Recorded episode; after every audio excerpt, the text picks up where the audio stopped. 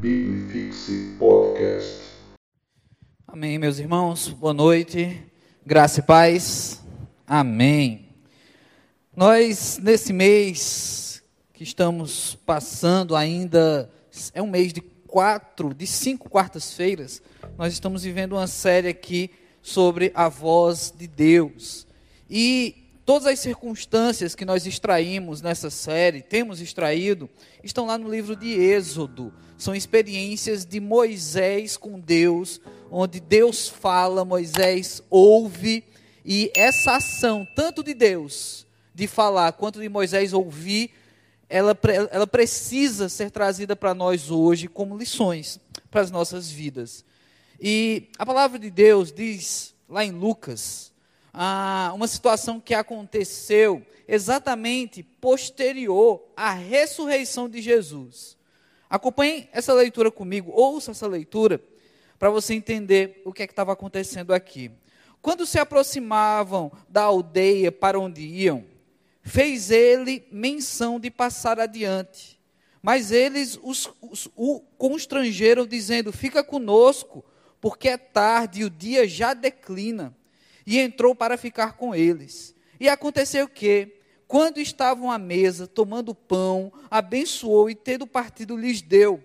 Então se lhes abriram os olhos e o reconheceram, mas ele desapareceu da presença deles e disseram um para o outro: Porventura não nos ardia o coração quando ele, pelo caminho, nos falava, quando é, nos expunha as Escrituras?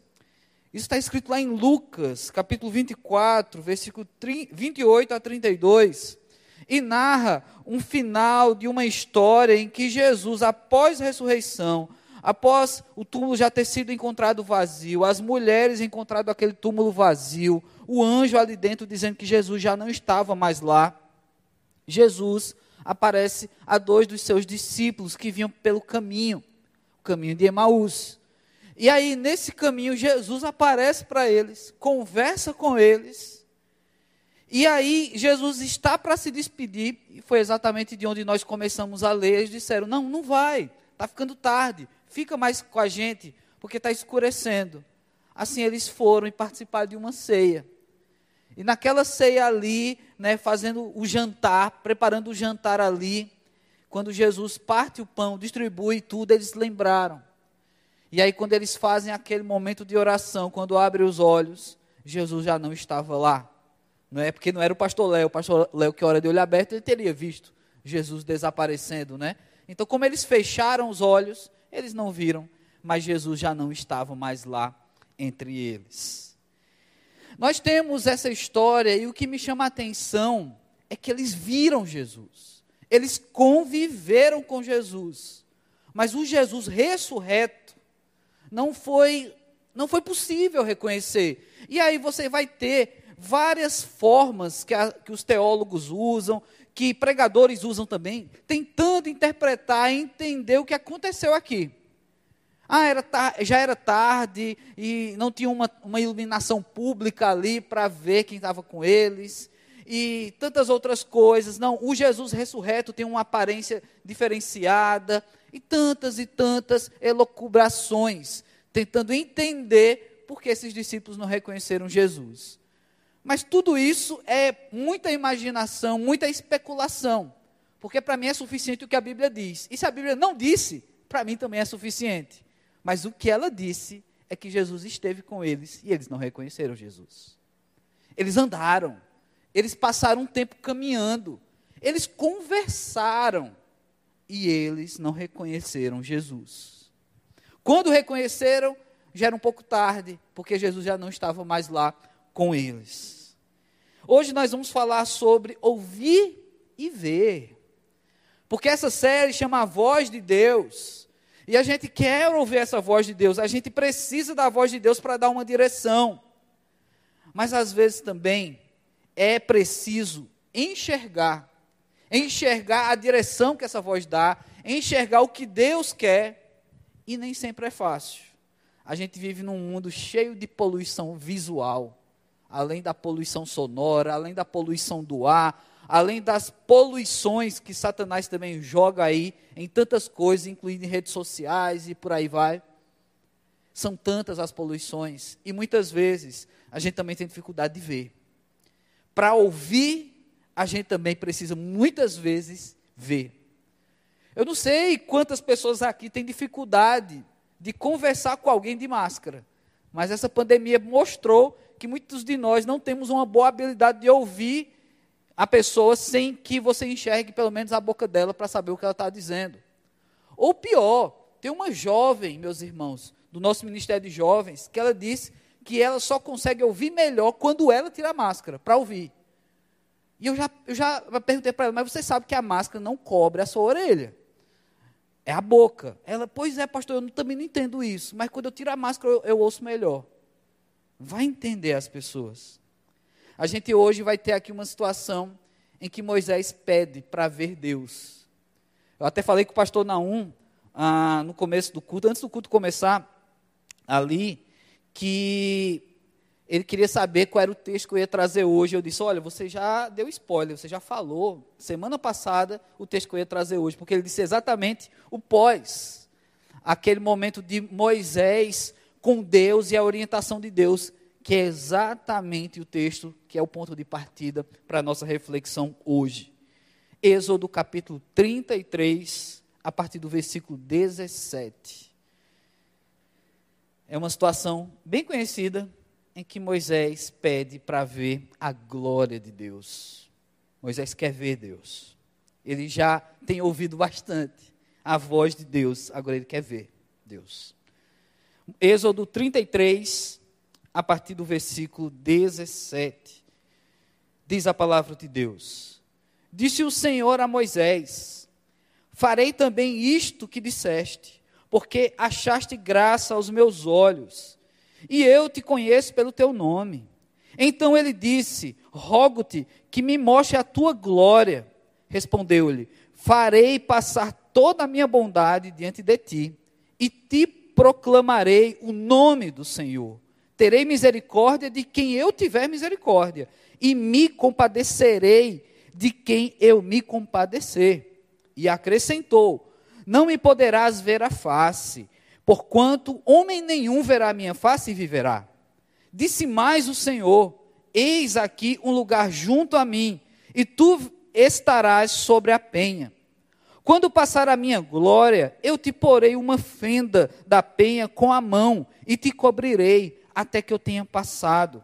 Depois, em tirando a mão, tu me verás pelas costas, mas a minha face não se verá.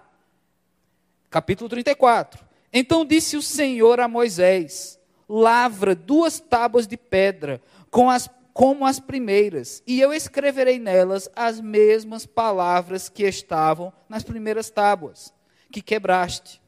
E prepara-te para amanhã, para que subas pela manhã ao monte Sinai e ali te apresentes a mim no sino do monte. Que o nosso bom Deus aplique a sua palavra em nossas vidas e que a gente ouça a voz de Deus, que a gente veja o agir de Deus, em nome de Jesus Cristo. Amém. Meus irmãos, grande desafio é ouvir a voz de Deus. Grande desafio é ver o agir de Deus. Porque o ver, ele inclui também a fé. O ouvir, muitas vezes, a gente tem aquele tipo de atitude que você escuta, mas não ouve. Eu não sei quem conhece essa expressão. Passa pelos seus ouvidos e, como os pais dizem para um filho adolescente teimoso, né? Parece que tudo que eu falo entra por um lado e sai pelo outro. Pois é.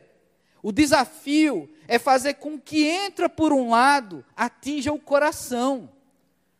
Mas esse que entra por um lado, vindo do Senhor, com todo o poder que Deus tem, é preciso encontrar um canal bem aberto, do ouvido ao coração. E que esse canal, para muitos de nós, é grande desafio. Porque muitas vezes entre o ouvido e o coração vem a razão, vem as nossas dúvidas, vem a nossa falta de fé, vem os nossos questionamentos, até mesmo diante do Senhor até chegar ao coração, às vezes leva tantas voltas essa voz de Deus. E o ver? E o ver Deus, porque é isso que Moisés pede. Às vezes eu olho e digo, mas Moisés, eu penso quando eu estou lendo, será que você não está satisfeito em ouvir tanto Deus? Será que Moisés já estava enjoado de ouvir Deus? Será que era voz demais? Tem gente aqui que deve estar, muitas vezes, passando por um vale que diz, pastor, já faz tanto tempo que eu quero ouvir uma voz de Deus. E aí você fica com olhando para Moisés e com certa inveja, porque está ouvindo tanto, ele está dialogando tanto com Deus, e ele quer mais, ele quer ver Deus, ele quer mais. Como é que será que está a sua vida nesse sentido? O que é que você quer, de verdade? Será que você tem ouvido Deus falar? Será que Deus está falando tanto que você não está satisfeito? Será que você não está nem aí para a voz de Deus? Eu não sei. Eu já contei aqui uma história de um pastor, ah, um grande amigo meu, inclusive foi o meu mentor durante o seminário e foi o pastor que pregou em novembro do ano passado, quando é, foram completados 10 anos de ministério pastoral da minha vida. É, e o pastor Gilberto veio. Eu já contei aqui para os irmãos que o pastor Gilberto, ele passou grande parte da vida dele sofrendo em casa, porque ele é muito calado e ele tem duas filhas e uma esposa, três mulheres que falam muito.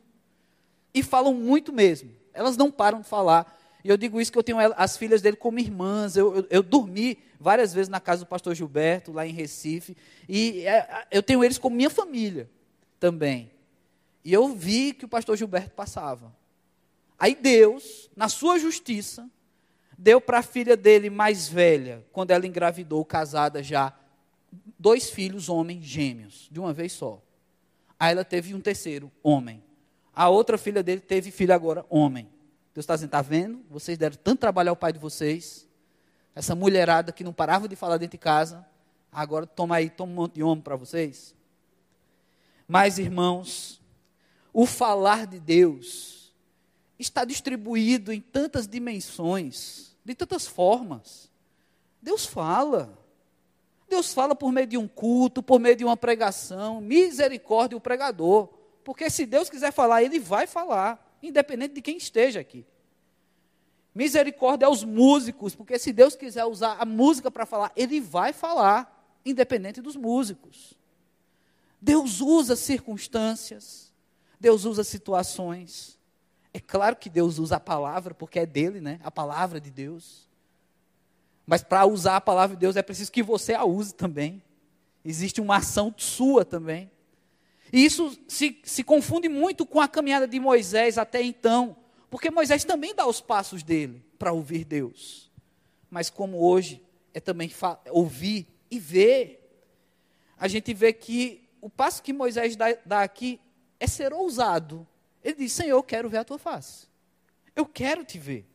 Eu quero ver o que, quem o Senhor é, como o Senhor é. E veja que demorou bastante para Moisés fazer esse pedido. Desde o começo dessa série, nos primeiros capítulos de Êxodo, a gente viu ali Deus aparecendo naquela sarça que queimava, mas não se consumia. E aquela, aquela visão maravilhosa não era face de Deus, mas era uma revelação do poder de Deus. E através daquela situação, ouvia-se uma voz a voz de Deus. E desde ali Deus fala com Moisés. Moisés discute com Deus, a gente já viu isso aqui.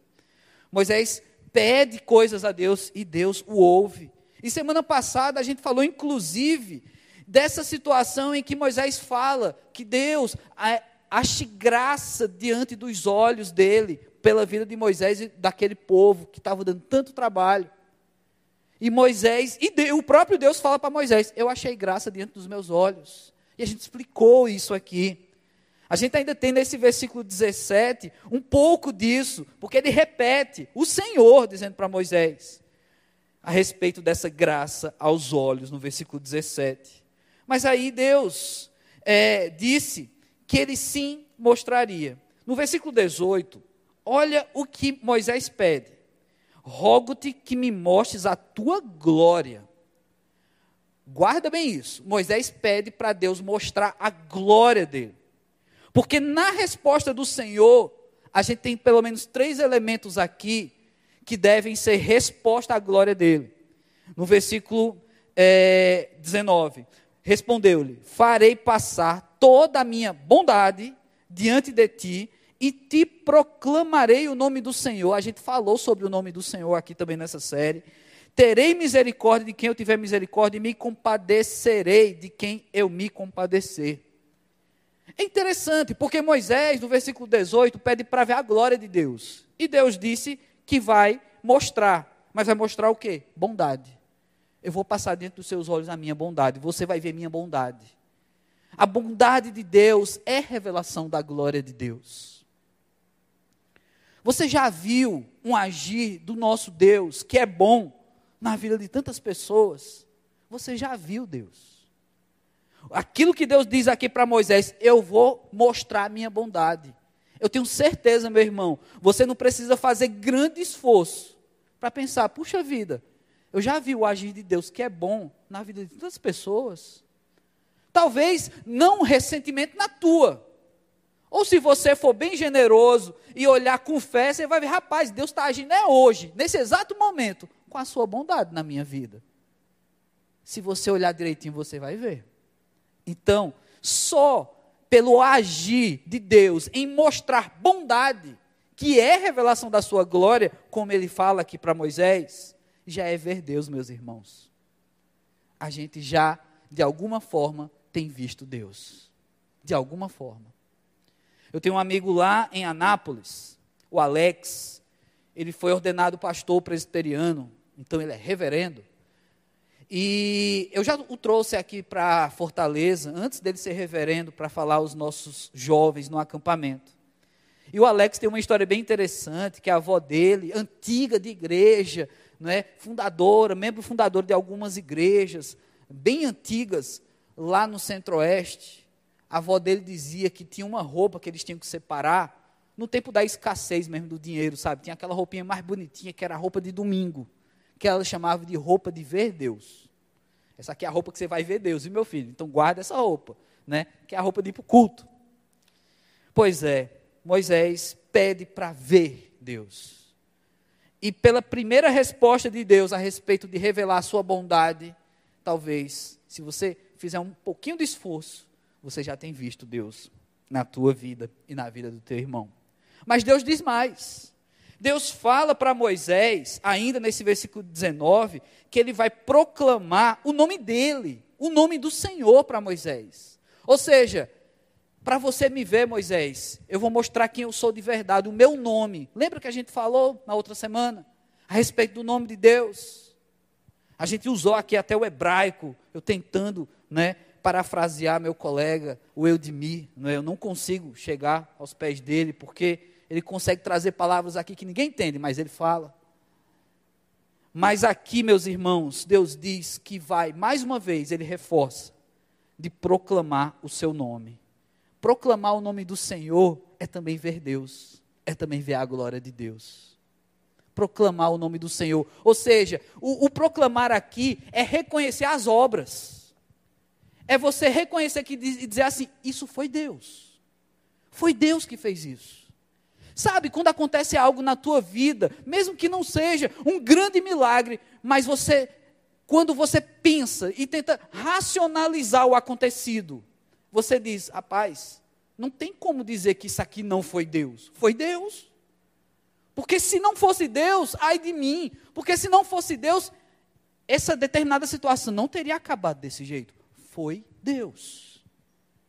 Então, essa revelação, essa proclamação do agir de Deus, é também revelação da glória de Deus. Essa é a resposta para Moisés. Esse é o segundo ponto que Deus fala a respeito do pedido de Moisés de ver a glória dele. Quando você vê que foi Deus. E meus irmãos, mais uma vez, se você fizer um pouquinho de esforço, você vai ver Deus. Porque você vai ver situações na tua vida e na vida do teu irmão que você vai ter que dizer isso. Foi Deus. Não tem como dizer que não foi. Foi Deus. Ainda mais, ele vai dizer encerrando esse versículo 19, a respeito de que ele terá misericórdia de quem ele tiver, terá de ter, de se compadecer de quem ele quiser. Sabe o que aqui significa, meus irmãos? Sobre soberania. Que Deus é soberano. Ele é quem manda. Então Deus está dizendo que Moisés quer ver a glória dele, e ele está dizendo: Você vai ver minha glória quando você vê a minha soberania. Quando os atos incontestáveis de Deus estarão sendo manifestos, e você vai dizer: Isso está acontecendo porque Deus é soberano, porque é Ele quem manda. Você vai ver Deus quando você perceber a soberania de Deus e de forma clara na tua vida. Sabe, irmãos, tem, umas, tem uma da, da, dos livros do Antigo Testamento que eu fiz uma pesquisa quando eu estava fazendo um estudo em Jonas sobre a, a receptividade das pessoas a respeito do profeta Jonas. Um livro é, é, curto, né, quatro capítulos, Jonas no Antigo Testamento, uma história rápida, uma aventura, não é? E que tem várias conclusões ali a respeito do próprio Jonas, a, a começar dos marinheiros no barco, do povo de Nínive e tantas situações. E uma história bem conhecida, ensinada tanto a crianças como a adolescentes, a jovens e a adultos nas igrejas. Então eu fui fazer uma pesquisa, eu fui entrevistar como as crianças conseguem, o que as crianças recordam de Jonas, eu fui entrevistar o que os adolescentes lembram quando fala sobre Jonas, o que os jovens lembram e o que os adultos e diferentes faixas etárias lembram. E aí, para encurtar essa minha pesquisa, isso já fazem muitos anos que eu fiz essa pesquisa, é, as crianças se lembram do peixe, ou algumas, inclusive, até da baleia, né? apesar da Bíblia não dizer que é uma baleia. Mas as crianças lembram do peixe engolindo um homem. Quando fala Jonas, na cabeça da criança, no imaginário, porque é surpreendente, um peixe engolindo um homem e depois ele sai vivo. Né? Então as crianças guardam essa informação. É quase que um desenho animado isso na cabeça de uma criança. Aí os adolescentes, sabe o que, é que eles lembram? Da teimosia de Jonas. Rapaz, será que não tem alguma coisa a ver com a fase da adolescência, né? Os adolescentes se recordam da teimosia de Jonas, é o que teve maior incidência, foi isso. Ah, eu lembro que Jonas é, é um sujeito bem teimoso, não é? Rapaz, é mesmo. E eu olho para a cara do adolescente assim. Você viu isso em Jonas? Que impressionante, né?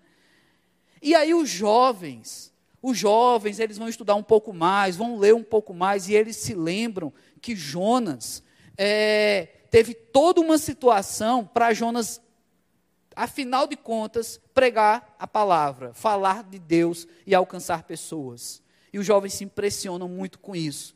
Que Jonas fugiu, tentou fugir e mesmo assim foi usado por Deus. Isso também se parece um pouco com a fase da juventude. Os jovens querem muito fugir da responsabilidade e às vezes é pego pelo boleto que tem que pagar.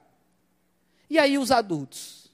Os adultos se impressionam com a oração de Jonas dentro do peixe, que é praticamente um salmo, capítulo 2 de Jonas. Né? Os adultos se impressionam com o final, porque Jonas fica chateado porque as pessoas se convertem, o povo de Nínive, e Jonas fica com raiva por causa disso. E ele discute com Deus, e os adultos também é, chamam a atenção do adulto, essa, esse, esse diálogo com Deus, em que Jonas é meio mal criado ali com Deus. Pois é, irmãos, são diferentes percepções de um mesmo acontecimento.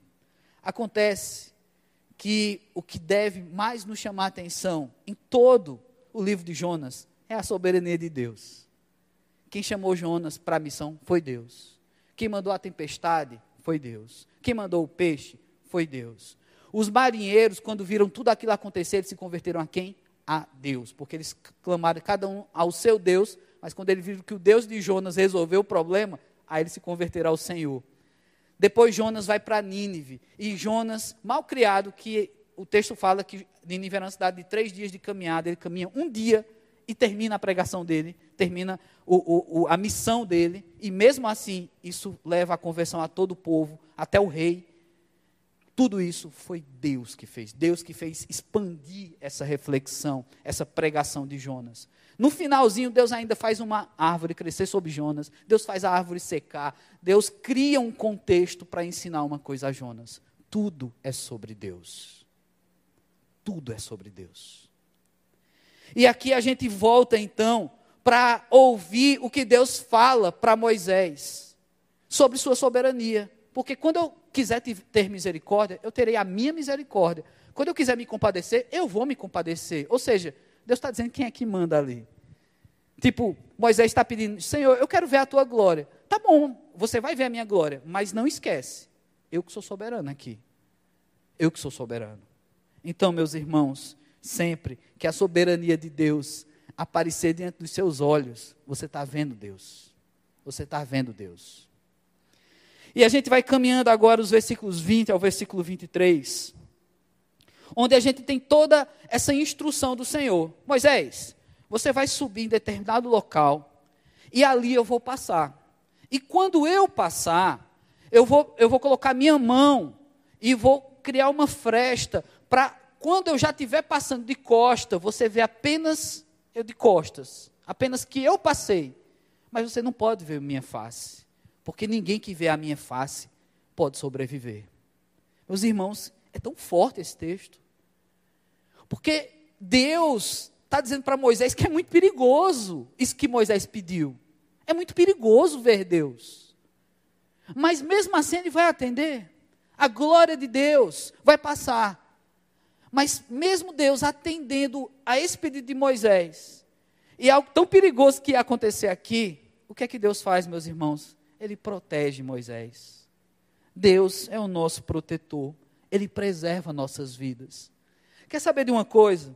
Tem situações, meus irmãos, na nossa vida, que Deus está colocando a mão, e às vezes você está indignado porque você não está conseguindo enxergar completamente, e é a mão do Senhor que está te protegendo e você fica chateado. Como a gente gostaria de saber o futuro, como a gente gostaria de saber como é que vai ser esse ano, como a gente gostaria de saber se a gasolina vai baixar ou não, se o arroz vai subir mais, como a gente gostaria de saber se vai conseguir fazer uma viagem, se a pandemia vai realmente acabar, se a guerra já passou. A gente gostaria de saber tanta coisa.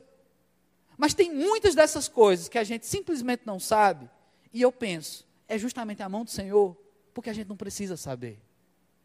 Tem coisas que é perigoso enxergar, meus irmãos. Tem situações que não é preciso ver. E Deus protege Moisés. Ele diz: Você vai ver, mas você vai ver o que eu vou permitir. E eu vou te proteger. Porque Deus não está tentando é, é, fazer com que Moisés tenha só um pedacinho da presença de Deus. Não. Deus não está se escondendo de Moisés. Deus não precisa fazer isso. Deus está protegendo Moisés de morrer, caso ele veja a face de Deus é proteção, meus irmãos. Então, muitas vezes, a mão do Senhor está te protegendo. Está te protegendo. E você, às vezes, está reclamando que quer ver Deus. E Ele está te protegendo. No capítulo 34, a gente tem ainda dois versículos que eu fiz questão de ler. E ele fala mais uma instrução para Moisés. Depois de Deus explicar como seria aquela situação da fresta, de Moisés poder ver Deus já de costas passando.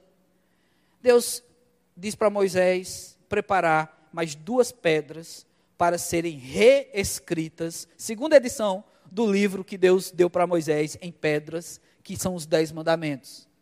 E a segunda edição, Deus diz que Moisés então preparasse essas pedras, porque o próprio Deus ia reescrever os mandamentos. E Moisés então teria essas tábuas na mão. Meus irmãos, o significado dessas tábuas de Moisés é aliança aliança com Deus. Deus entrega a sua palavra, entrega a sua doutrina, a sua direção, para que a gente cumpra. Isso é aliança. Deus manda e a gente obedece. Mas como obedecer se eu não sei o que Ele está mandando? Está aqui, está escrito, está na pedra. Não tem como apagar. Moisés quebrou e Deus disse: Você vai fazer de novo. Você vai fazer de novo. Você precisa reafirmar essa aliança comigo e todo o povo precisa. Sabe o que, é que isso significa, meus irmãos? Que para ver Deus é preciso ter aliança com Deus. Não adianta a gente querer ver grandes, os grandes feitos do Senhor e a gente quebrar essa aliança com Deus. Ou querer ver Deus simplesmente para o nosso agrado, para a gente se sentir o tal, porque eu tenho tanta fé que eu vi os atos maravilhosos de Deus. Meu irmão, minha irmã, a gente precisa cumprir a nossa aliança com o Senhor. A gente precisa ser fiel a esse Deus. A gente precisa estar alinhado com os mandamentos do Senhor. Não adianta você querer ver Deus, você querer ouvir a voz de Deus, sem antes você já obedecer aquilo que ele já disse, aquilo que ele já falou. Mas, pastor, tem uma situação na minha vida que eu preciso da voz de Deus para dizer o que eu tenho que fazer. Mas Deus já disse que você tem que fazer tantas outras coisas, na sua aliança, na sua palavra. E você está ignorando tudo isso. Porque você quer ouvir a frase exata que você espera de Deus? É isso? É essa voz do Senhor que a gente espera? Eu sei que muitas vezes é. Eu sei que às vezes a gente quer ouvir a voz do Senhor e a gente já escolhe as palavras que a gente quer ouvir de Deus. Mas não é Deus que é soberano? Não foi isso que ele falou aqui? Não é Deus que simplesmente pela revelação de Sua bondade já está se apresentando diante dos nossos olhos e às vezes a gente nem vê ou não dá atenção. Não é Deus que, através da proclamação dos seus feitos, a gente reconhece que tal situação não pode ter sido mãos humanas, foi milagre de Deus, foi Deus. A gente vê isso.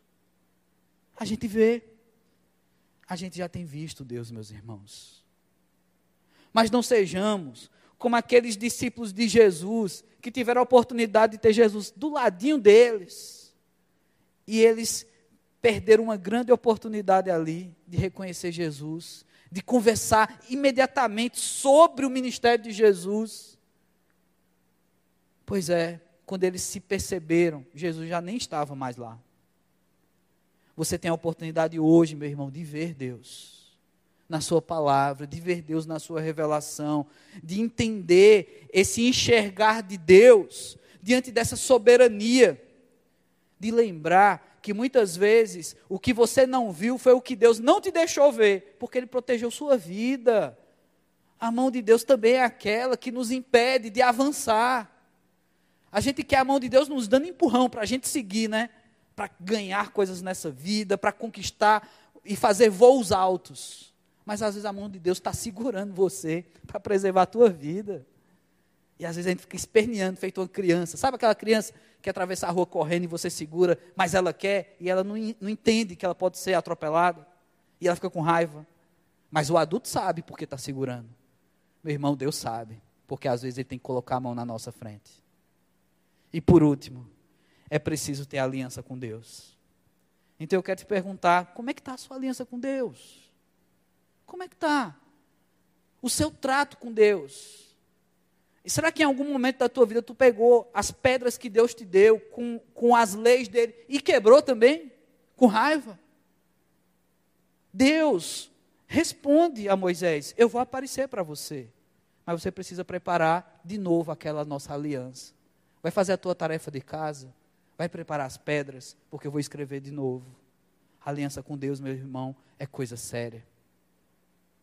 A palavra aliança no Antigo Testamento, as aulas que eu fiz com o ministro Eudemir, é a palavra Beirit. E ela significa uma aliança que não pode ser desfeita. A aliança com Deus não se desfaz, meu irmão. Às vezes a gente acha que está longe, às vezes a gente acha que foi tirar férias da nossa caminhada com Deus, mas a aliança com Deus é coisa muito séria. Se uma hora foi quebrada, Deus vai fazer de novo é coisa muito séria. Você quer ver Deus, você quer ouvir Deus, pois trate de recuperar essa aliança, trate de cuidar dessa sua aliança com Deus, porque Ele quer, Ele quer manter sua aliança como sempre, com você e com seu povo. Deus está agindo, você sabe que você já vê Deus. Vendo Deus, você tem ouvido Deus falar? Baixe sua cabeça e vamos falar com esse nosso Deus que é vivo e que é presente aqui nesse lugar. Deus amado, nós queremos te louvar, engrandecer, exaltar teu santo nome, ó Pai, porque sim, Deus, nós vemos os teus atos diariamente, Deus, o Senhor está agindo.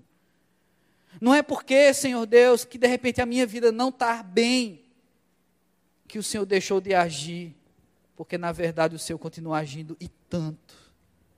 O fato de estarmos aqui, Deus, num culto, com a liberdade de cantar louvores, já é, Senhor Deus, uma possibilidade de ver o teu agir, de ver o Senhor aqui nesse lugar.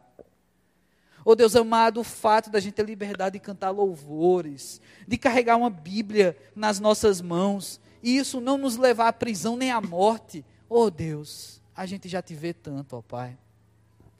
Mas Deus, muitas vezes, mesmo vendo, Muitos, Senhor Deus, não conseguem te ouvir, ó Pai. Não conseguem distinguir a tua voz em meio a tantas vozes, Senhor Deus. Então, nessa hora, nessa noite, Senhor Deus, nos ensina, ó Pai, a enxergar os teus atos.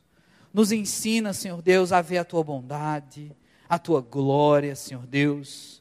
Nos ensina a aprender a lidar com a tua mão, que muitas vezes a tua mão está nos protegendo, Senhor Deus, dando livramento ao teu povo.